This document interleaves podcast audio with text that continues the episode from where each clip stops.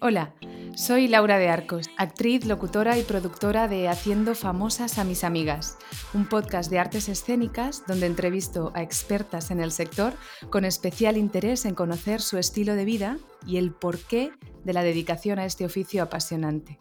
En cada episodio encontrarás charlas con artistas que te ayudarán a entender y a reflexionar sobre una vida sana y creativa. Esto es un podcast sin complejos. Vamos a hablar honestamente de las personas que hay detrás de este oficio. Vamos a quitarnos la máscara. ¿Estás preparada? Pues comenzamos.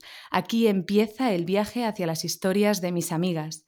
Bienvenida, tanto si eres habitual como si es tu primer día. Hoy os traigo a un referente en el movimiento escénico, un artista que tiene una experiencia en la industria muy intensa y variada, Samuel Lefebvre. Estudia danza en Caen, ciudad portuaria de la región de Normandía, y en el Centro Nacional de Danza Contemporánea de Angers.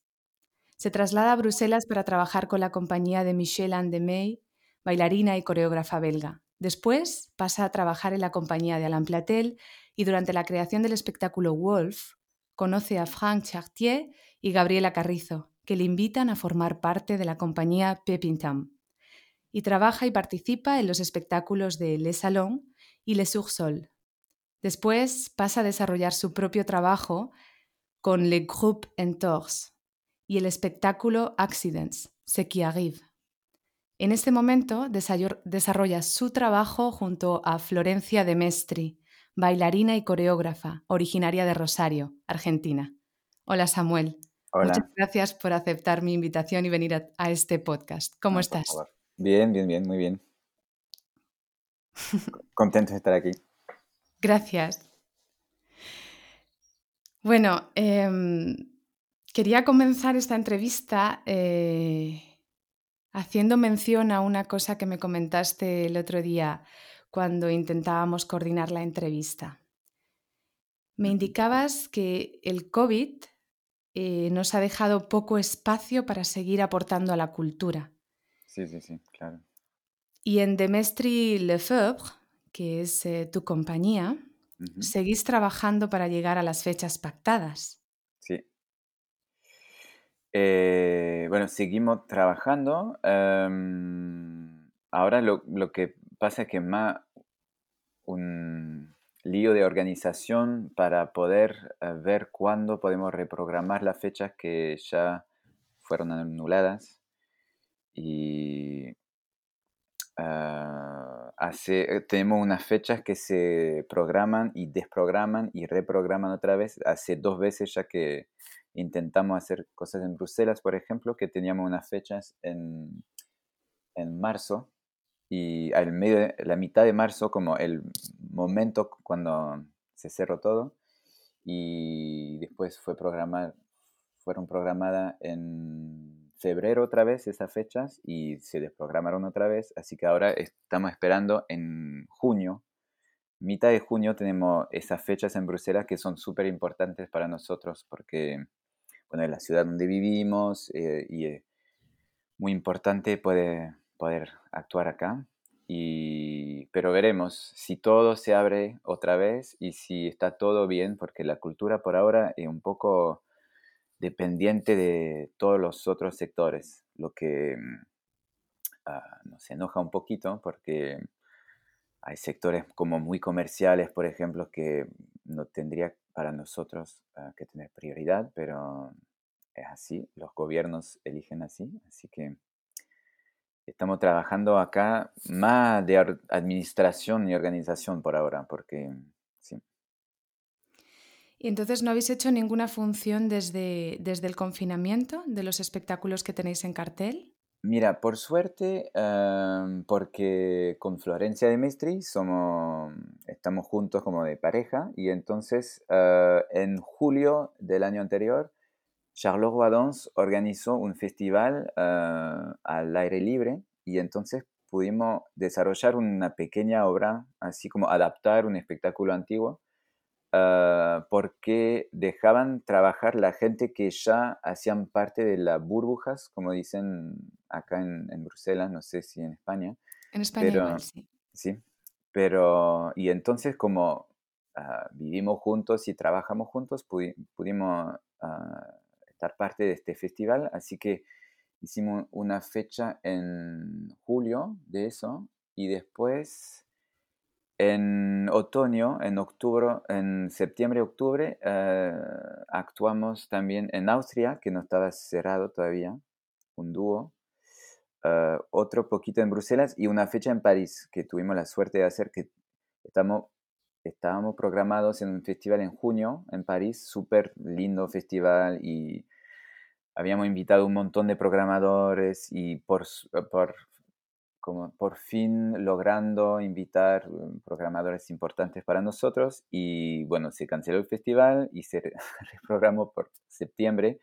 Entonces, por suerte pudimos actuar, pero igual como los programadores que tenían que venir en junio no se podían desplazar en septiembre o tenía otra cosa que hacer porque entonces ahora el programa de cada uno es como súper ah, lleno. Así que, pero bueno, fue súper lindo, pero sí, entonces actuamos como tres veces, ah, cuatro veces.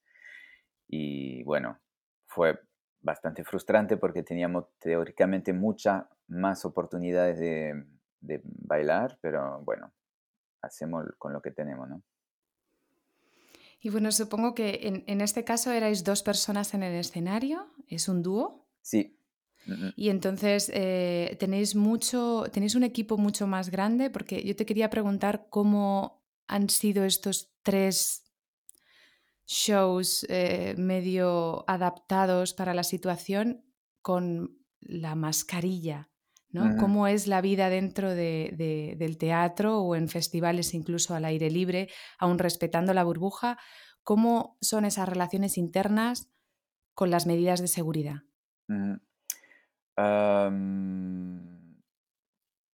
Por mm, la, mayoría de los espectáculos que hicimos eran adaptaciones de dúos ah, que tenemos con Flor ah, y que mm, trabajamos solo los dos de gira y nos adaptamos con la gente del teatro. Así que era más, mm, la, mayoría del, la mayoría del tiempo era más relacionarse con la gente del teatro y dependiendo del teatro, ah,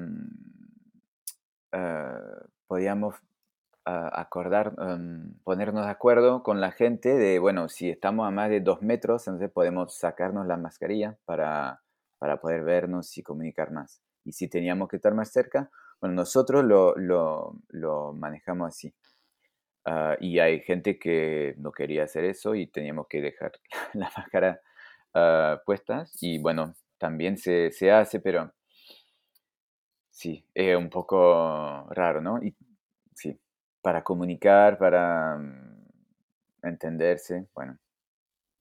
Claro, yo no, siempre hago, intento hacer esta pregunta desde que, desde que está público este podcast y también en una colaboración que hago en Radio Yansá, que es un pueblo muy chiquitito del pueblo donde me encuentro, porque ahora entre el 50% de aforo de, de público y las restricciones entre el propio equipo, nuestro trabajo que, es colectivo y además que, implica muchísimo eh, ¿no? entre actores, si es un equipo más grande, ¿no? no me puedo imaginar si esto te hubiera ocurrido cuando trabajabas con Pippin Tom, Claro, la, cosa es que, por ejemplo, yo em, participé en Bruselas en, el otoño, en el otoño los ensayos de Pipping Tom de una, mm, una obra que estrenaron ayer en Geneva, una ópera.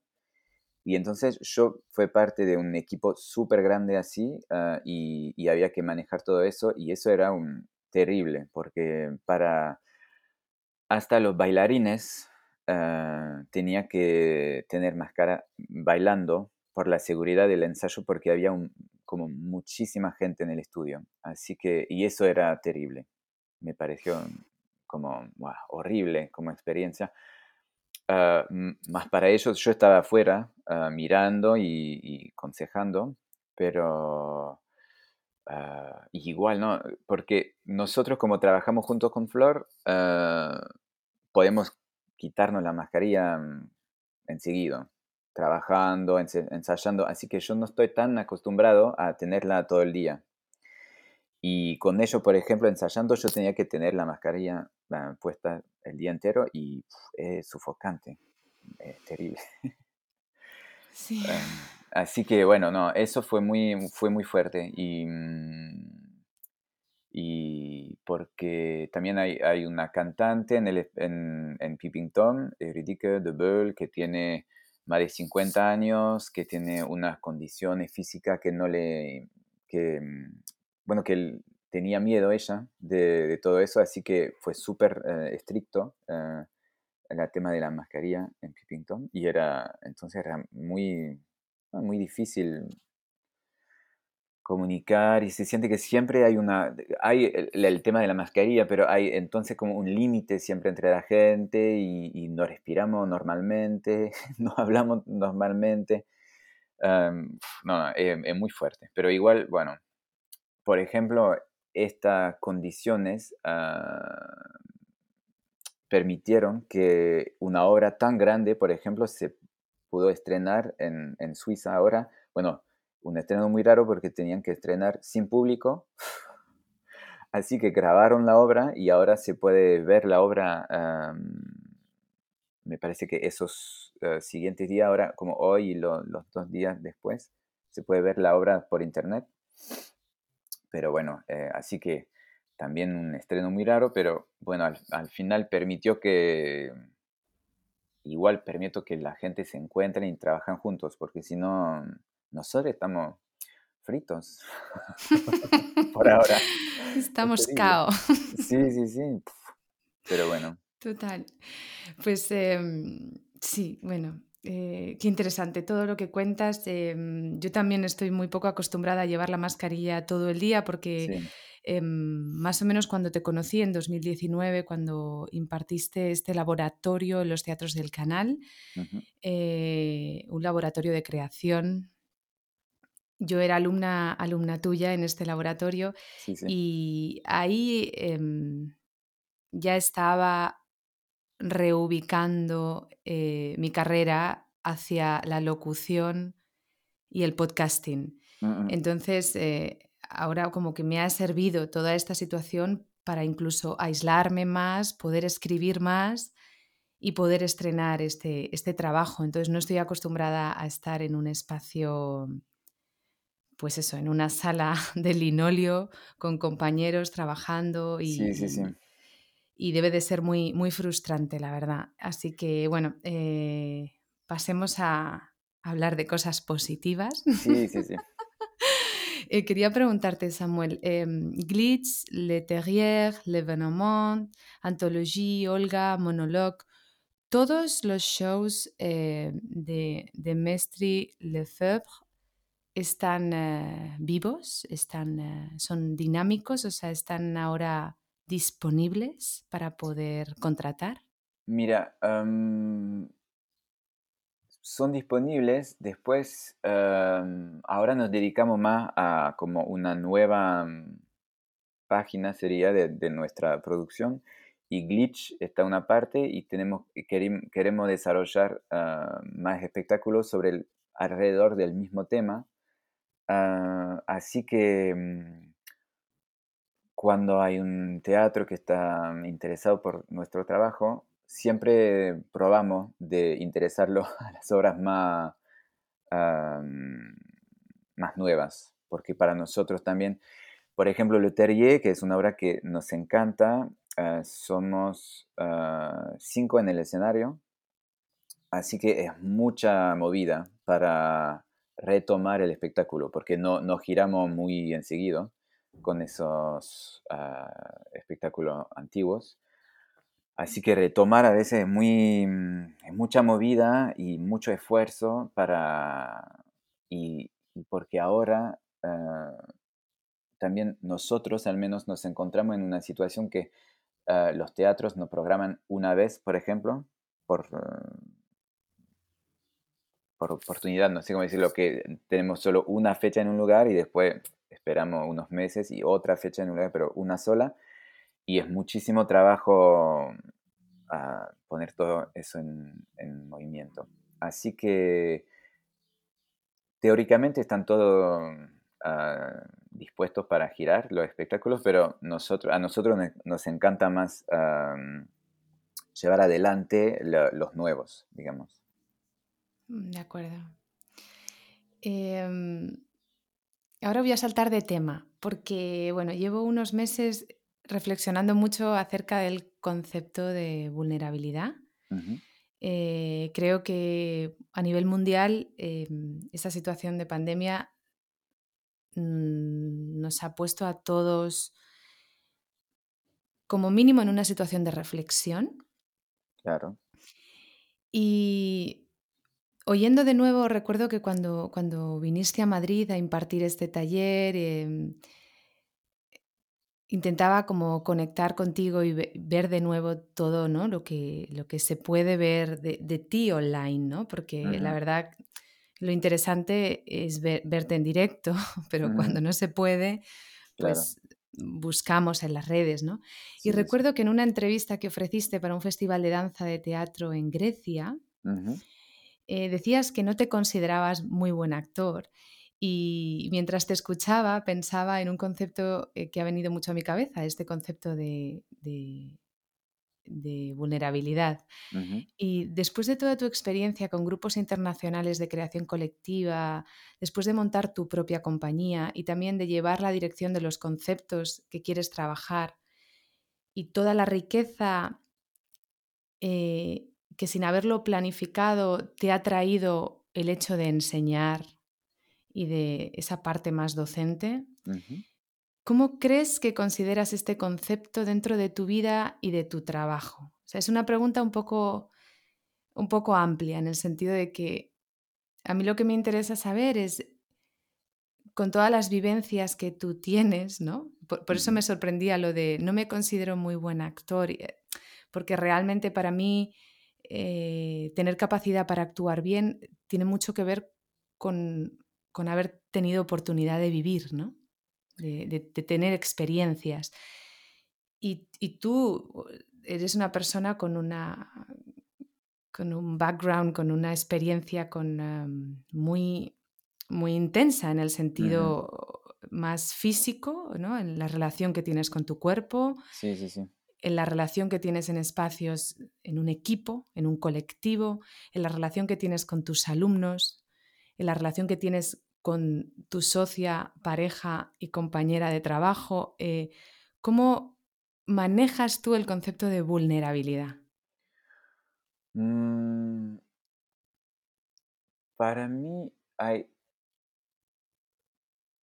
No, no sé si uh, incluyo directamente el, el, concepto de vulnerabilidad, pero lo que me, lo que me interesa es la honestidad, ¿sería? ¿Sí? Y entonces me parece que como somos todos imperfectos y, hermosos por eso, me parece que ser honesto es poder mostrar vulnerabilidad o, o, no fingir que somos perfectos. Y entonces hay eso. Por ejemplo, yo refiriéndome a mí mismo en esta entrevista, yo sé que porque yo fui parte de compañías como Pipintón, por ejemplo, o con Ana Platel, o en Le Valais con Licie Staras también, que trabajan mucho con danza y teatro al mismo tiempo, y yo sé que mi, ah, mi fuerza está en el movimiento. Puede ser en una presencia teatral física en el escenario, pero hablar, por ejemplo, actuar en, este, en esta... Ah, este rango, ¿no? Como hablar más contexto, por ejemplo, yo sé que es una cosa que no me... Mm, yo no tengo mucha experiencia en eso. Entonces, ah, cuando yo tenía que hacerlo, me cuestaba mucho. Después, el, tema era encontrar una manera de hacerlo de manera honesta y me parece que de, de este punto de vista Ah, quizás ah, yo mostraba un lado más vulnerable de mí mismo y de esta manera tocando también a la gente que lo podía mirar. Si yo me hago que sé cómo hablar o sé cómo actuar en el escenario y que me sale mal, es terrible. Si yo estoy solo haciendo lo que es me parece que puedo hacer en el momento, ah, me parece que entonces puedo conectar con la gente. Después, claro que en mi propio trabajo, por ejemplo, no, a ver,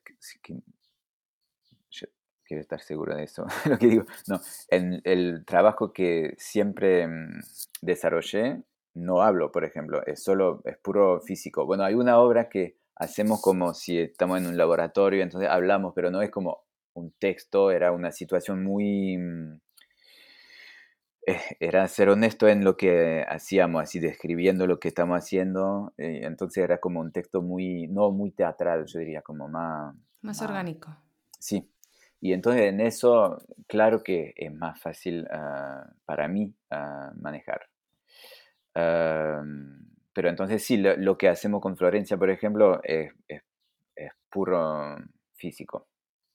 Entonces, y porque sabemos que nuestras fuerzas son acá, por ejemplo, entonces desarrollamos eso. Después, ah, lo que por ejemplo, en al menos eh, conectándome con el tema de la vulnerabilidad, lo que nos interesa, por ejemplo, con Flor, es desarrollar sistemas de movimientos que se mm, basen, basen, ¿se dice? Que tienen base, al menos, en, movimientos más del día a día, para que la gente pueda conectarse más con, con lo que estamos haciendo. Ah, porque mostrar sus fuerzas como, como bailarín, por ejemplo, yo sé que yo puedo hacer cosas muy acrobáticas, pero ahora llevar eso en el escenario no me interesa más, como mostrar mis fuerzas, como lo que puedo hacer y que, ah, bueno, quizás puede parecer un poco... Mm, no, pero que la mayoría quizás de la gente en el público no pueden hacer. Yo, no sé, salto al revés y, me doblo en cuatro porque es cosa que puedo hacer todavía. Ah, y seguro que hay, hay mucha gente en el público que no pueden hacer eso. Entonces van a mirarme diciendo, wow, qué, qué increíble. Pero Ah, esta parte del trabajo de mm, bailarín o esta manera, como, porque yo trabajé mucho a desarrollar habilidades así uh, extraordinaria, no, no me considero como extraordinario para nada, pero se entiende, ¿no? Y, mm, y eso, mostrar eso para mí no tiene más sentido. Entonces, más como, claro, con lo que podemos desarrollar, como podemos, por ahora, por ejemplo, en Glitch estamos mucho en eso de mm, movimientos eh, ordinarios, pero cómo podemos hacer que parece que algo mal está pasando y entonces el movimiento se deforma, se derrite, se, bloquea y nosotros y entonces el, el sentido del movimiento cambia. Y el sentimiento, eh, ojalá, el sentimiento del público también cambia mirándolo, pero Ah, sí, entonces ah, enfocarnos en,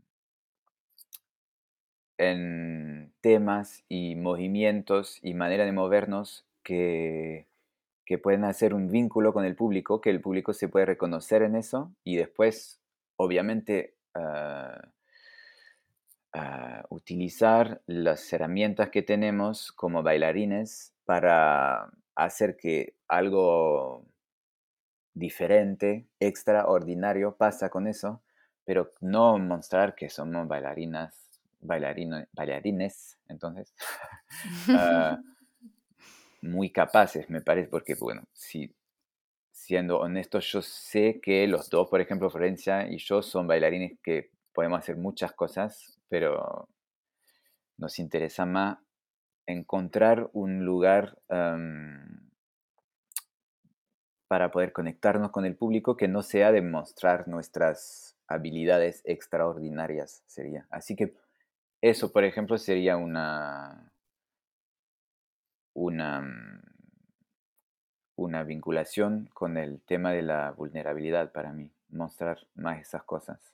¿Y cuánto tiempo podrías decir que llevas más en, esa línea de, esa búsqueda de, la honestidad en tu trabajo? Mm. estoy buscando.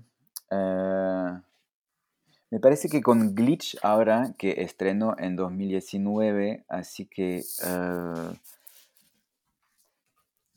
ah, y lo empezamos a desarrollarlo en 2018, así que hace como solo tres años que estamos, me parece, em, apuntando a eso verán, eh, realmente. Después, por ejemplo, ya en 2012, en Monologue, yo intenté, me parece, conectarme con estados físicos bastante reales y deformándolos por el movimiento.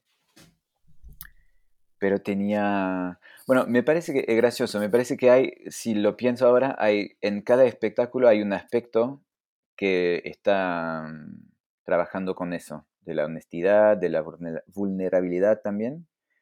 Ah, después me parece que ahora, esos últimos años, estamos más conectados con eso. Pero, por ejemplo, hacemos un montón de espectáculos que ah, jugando con la idea de, mm, de estar en el escenario, que no fingir que estamos otras personas, pero de estar. Y me parece que ya eso, también si hacemos acrobacias al mismo tiempo, tiene algo de vulnerable adentro. Y por ejemplo, Monologue, que al final, si lo miras, claro, es un espectáculo que hago muchas cosas y al final me termino torciéndome de todas partes en el suelo. Así que eso muestra mis capacidades como bailarín. Tiene algo de. Mm, tenía algo, por ejemplo, de trabajar sobre la idea que a veces actuar en el escenario eh, es una suerte, pero también es muy difícil porque, no sé, yo, me pongo en situaciones físicas bastante extremas y entonces si yo tengo que hacerlo cada día, la verdad que antes de, empezar, mm, me estoy diciendo, uff, y con Gabriela Carrizo nos pasaba mucho tiempo en Pipington que antes de empezar el show decíamos, pero ¿por qué hacemos esas cosas? Porque porque son cosas que nos llevan, que, no, que nos hacen sentir muchas cosas extremas y súper lindas, y, pero también, bueno, el cuerpo, ah, ¿cómo decirlo? Bueno, toma mucha... Ah, es duro para el cuerpo, por ejemplo, todas esas cosas. También si nos entrenamos mucho, ah, el cuerpo lo siente y años después de años se siente más pero siempre volvemos a eso. Entonces siempre empezamos otro espectáculo que nos va a doler, por ejemplo. Y eso está cambiando. Por, en mí, de mi parte, por ejemplo, yo estoy probando de cambiar eso. Pero, y entonces Monologue tenía algo como, bueno, sí, tengo que estar acá, pero no quiero estar acá, o yo sé que va a ser difícil estar acá en el escenario.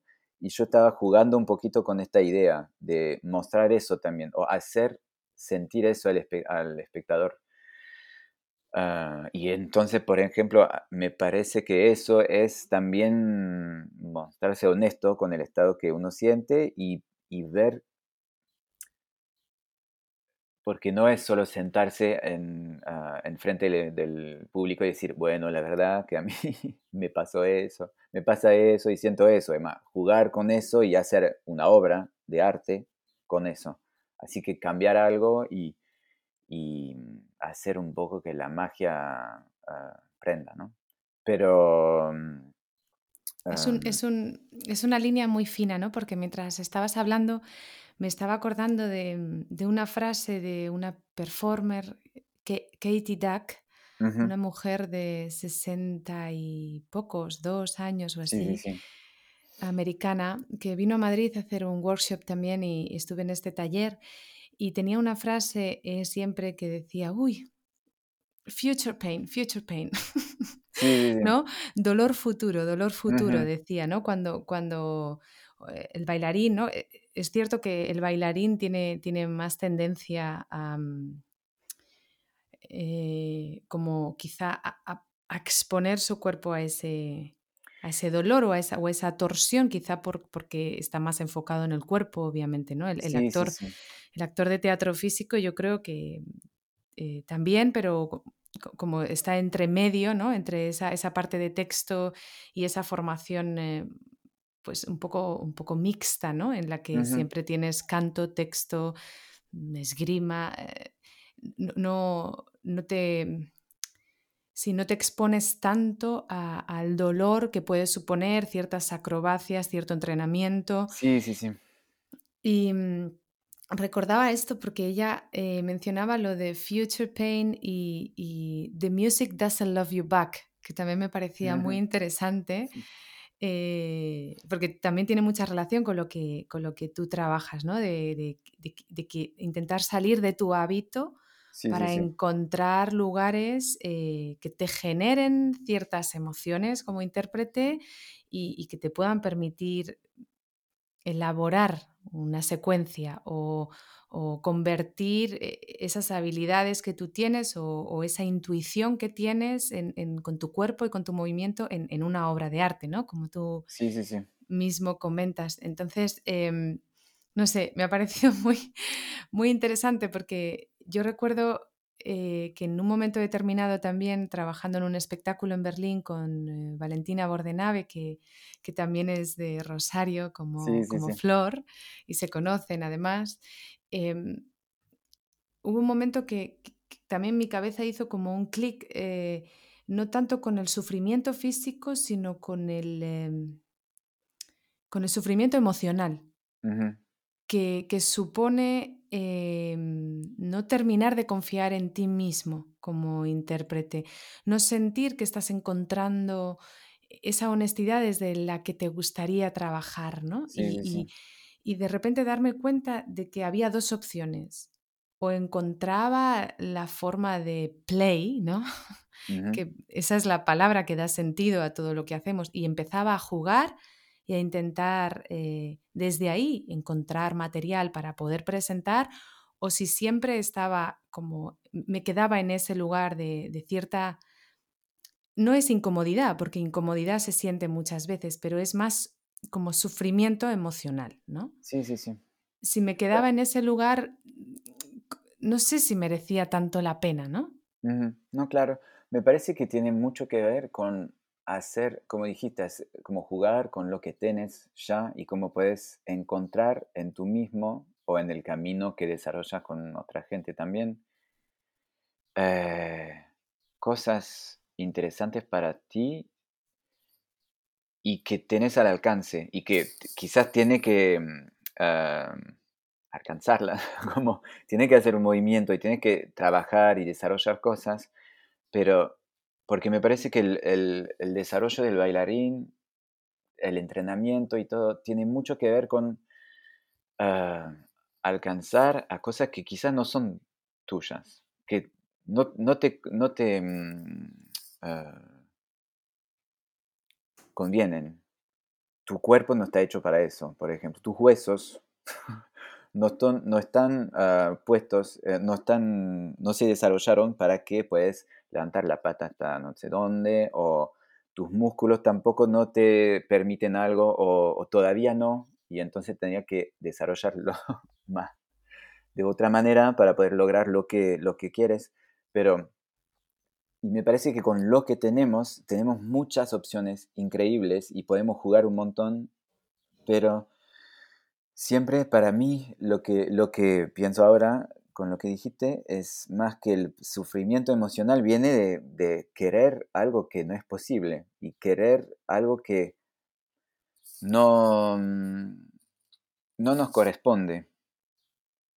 Pero tener conciencia que tenemos muchísimas más opciones y tener que, que lo que tenemos ya es muy mm, lleno y muy rico y tenemos que, jugar en este, en este lugar para encontrar también otras puertas de salida, pero que no son los que eh, conviene teóricamente a la mayoría, porque, bueno, a veces nos toca, a veces hay gente que, claro, quieren hacer algo y lo logran porque les conviene, pero me parece que si nos quedamos siempre mirando a los otros, como los otros hacen, mirando cómo la sociedad nos dice que hay que hacer cosas, bueno, vamos a pasarla mal. Y, si al opuesto, si miras por adentro, eh, es honesto, honesta con tú mismo, tú misma, y, te conectas quizá con esta cosa de vulnerabilidad, ¿no? Poder ser vulnerable, no como algo ah, negativo, ¿no? Más como abierto y vivo y humano o animal. Em, no sé, hay algo que me parece que puede cambiar mucho y entonces uno puede encontrar muchas cosas súper interesantes para desarrollar un camino realmente propio y, que la mayoría del tiempo, y eso es una lástima me parece en las formaciones de bailarines y todo, que las, las herramientas que, que se enseñan todavía en la mayoría de las escuelas de danza, por ejemplo, son herramientas muy antiguas y, que no tienen mucho que ver con cada bailarín. Es como una base teórica que teóricamente todo el mundo podría, tendríamos que, mm, que corresponder eh, con eso y, no es verdad. Y entonces hay un montón. Yo vi un, un post de un coreógrafo brasilero que está basado en, en Portugal ahora y obviamente se me escapa el nombre, muy bien. No pasa nada, lo buscamos luego y lo ponemos en las notas del podcast. Sí, sí, sí. Esto es Sí, sí. Él eh, eh, preguntaba, bueno, cosas que le pasaron en escuela de danza que parecían un abuso cosas así, y la, y la cantidad de cosas que salieron era terrible y tenían todo que ver con no ser adecuado o adecuada, como la forma del cuerpo, la manera de moverse, que no correspondía a un modelo ah, más o menos abierto. Y era terrible, no sé, leer todas esas cosas diciéndose que gente que querían bailar mucho, que se inscribieron en una escuela o, o hicieron una audición para entrar en una escuela, se encontraban con gente, docentes, que tenían la responsabilidad de llevar a esa gente en, a desarrollar sus propias, sus propias herramientas para, para hacer una carrera en danza y más que una carrera o cualquier cosa que sea, como vivir bien, porque un docente me parece que tiene esta responsabilidad. Y no, era... Bueno, era terrible y me parece que sí, hay mucho eso en el sistema, de querer imponer todavía cuadros y, y mm, formaciones, pero formas, entonces, formas inadecuadas sería para mí. Mm. Sí, yo, estoy de acuerdo y creo que además eso em, como que ha generado una especie de discurso común, ¿no? Eh, sí, de personas que, que desarrollan una serie de traumas porque son traumas, o sea, llamemos a las cosas por su nombre. O sea, una cosa es que uno, em, todos tenemos derecho a, volver a empezar y, a, intentar superar eh, tu pasado, sea mm, cual sea.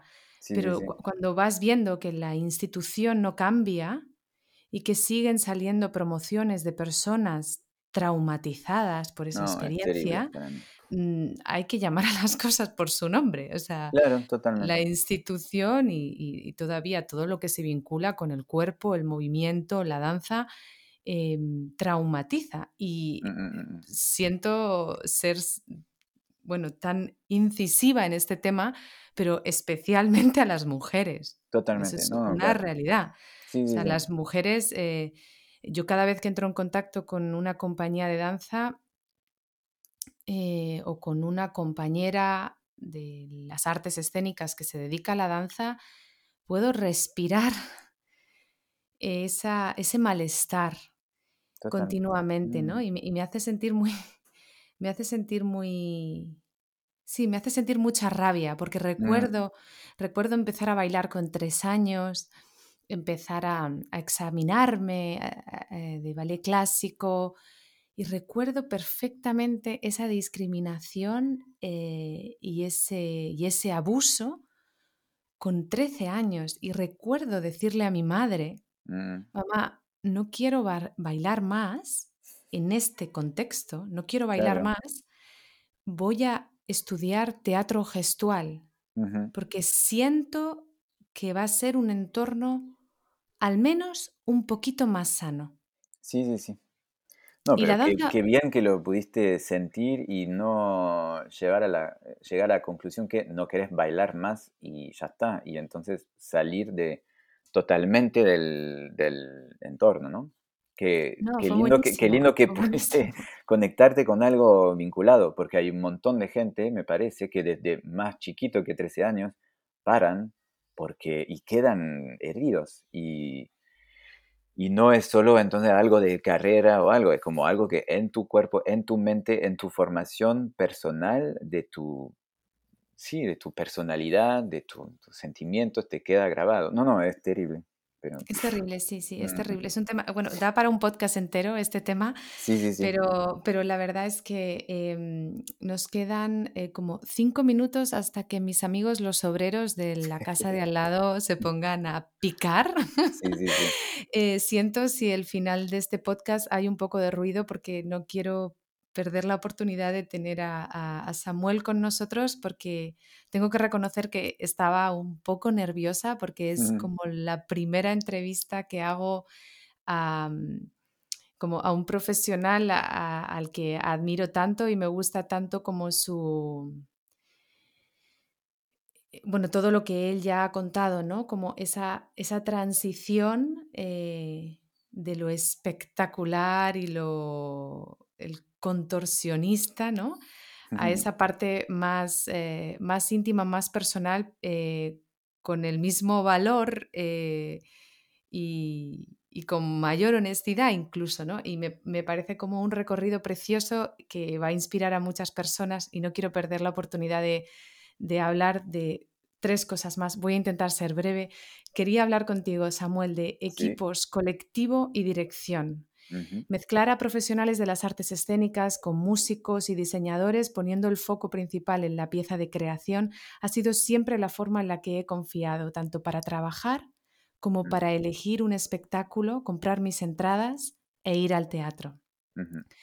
En la práctica, Samuel, este, este, esta pequeña introducción que he hecho fue lo que yo escribí en la carta de motivación para participar en el taller que, que impartías en los teatros del canal. ajá, Eh, y te quería preguntar, en la práctica, ¿cómo se lleva a cabo este trabajo de dirección de equipo? Porque mm, de una manera o de otra, eh, en Le Terrier, que sois cinco actores en el escenario, y luego también en todo el concepto del, de Groupe Entors y todas las personas con las que colaboráis para la música, la escenografía y el concepto de cada uno de los espectáculos, tenéis que lidiar mucho con la dirección.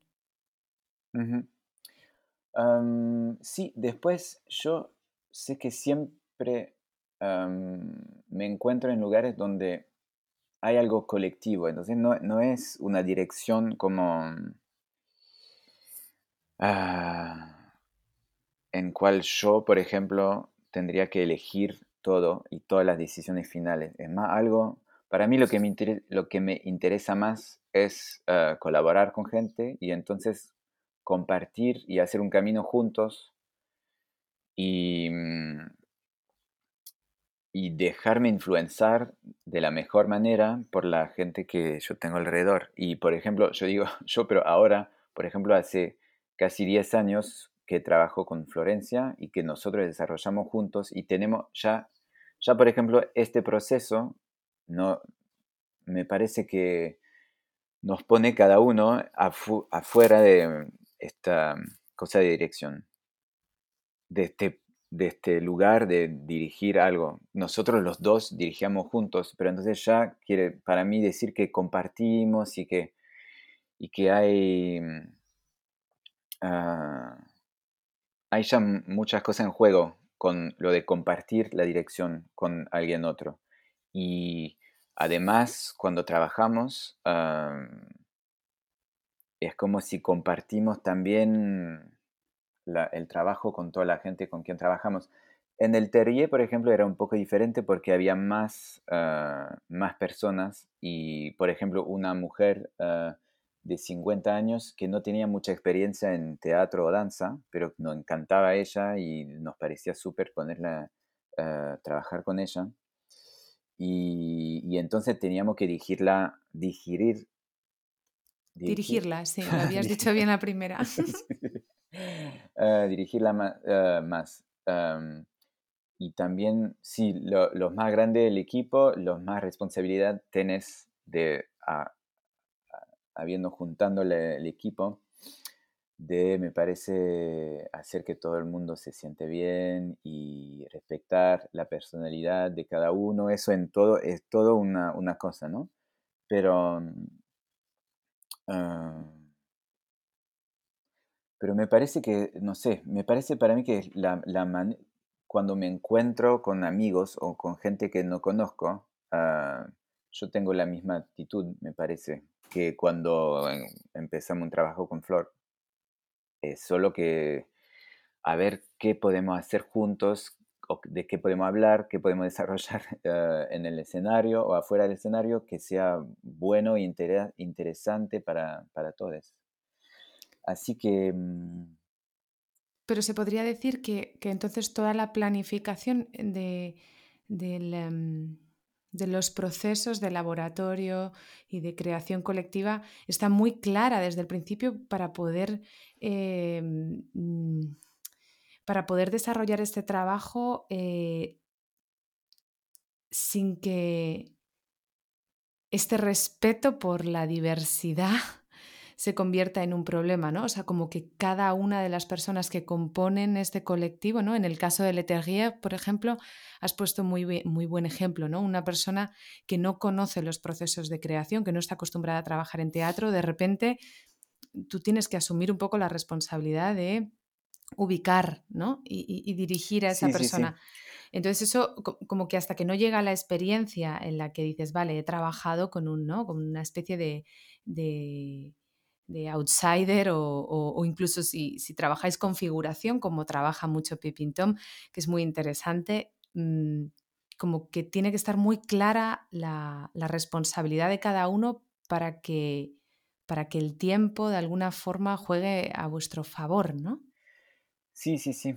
Después, yo sé que em, siempre me ha gustado trabajar en modo más del laboratorio y entonces experimentar con lo que hacemos. Y entonces, por ejemplo, por eso ah, siempre organizamos mucho tiempo de ensayos y tenemos la suerte ahora, en, el, pasado era diferente, pero ahora tenemos la suerte de tener apoyos de teatros acá en Bélgica o del, gobierno belga, digamos, para, poder organizar ensayos que sean bastante largos para poder experimentar, porque si no, claro que si tenés, por ejemplo, yo tomé parte en una, obra e, y estamos 25 bailarines en el escenario y ensayamos un mes para una obra de una hora. Y entonces teníamos que trabajar muy así eficazmente. Bueno,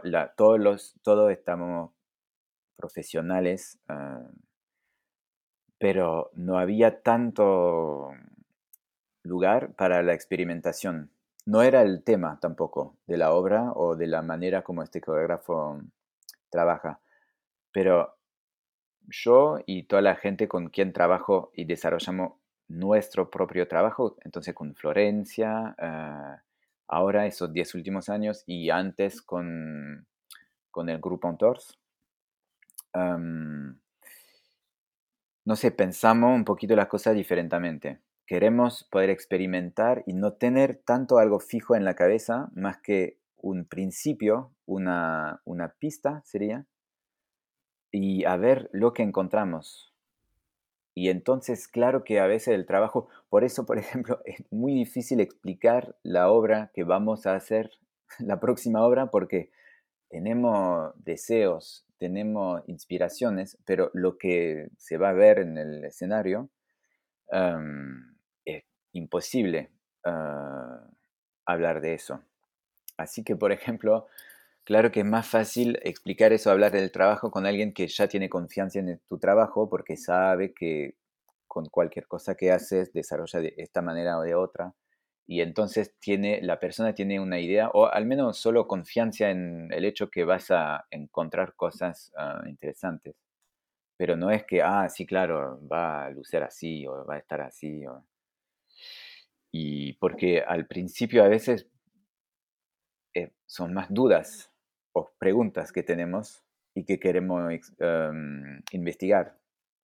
Y hay gente en el, en el, teatro, la danza en general, que eso ah, les apetece mucho y hay gente que tiene mucho miedo de eso. Cuando un artista, un coreógrafo dice, sí, la verdad que nosotros nos preguntamos qué podría ser un espectáculo donde tratamos este tema y no sabemos bien cómo, pero vamos a, ver qué herramientas coreográficas podemos encontrar relacionadas a este tema si a veces estás en, en citas con programadores y nosotros, bueno, siendo honestos, ¿no? Y, y entonces quizá ah, otra vez para vincular, ah, mostrando vulnerabilidad también, diciendo, no sabemos bien lo que vamos a hacer, pero nos, nos encanta este tema y entonces nos encantaría tener tiempo y dinero para poder ah, disponer de, no sé, de, sí, bueno, de un espacio para encontrar cosas sobre este tema. Y hay programadores, les encanta, y hay otros que dicen, ah, son locos. no le vamos a apoyar. Y está bien, cada uno, cada uno su, su cosa, pero...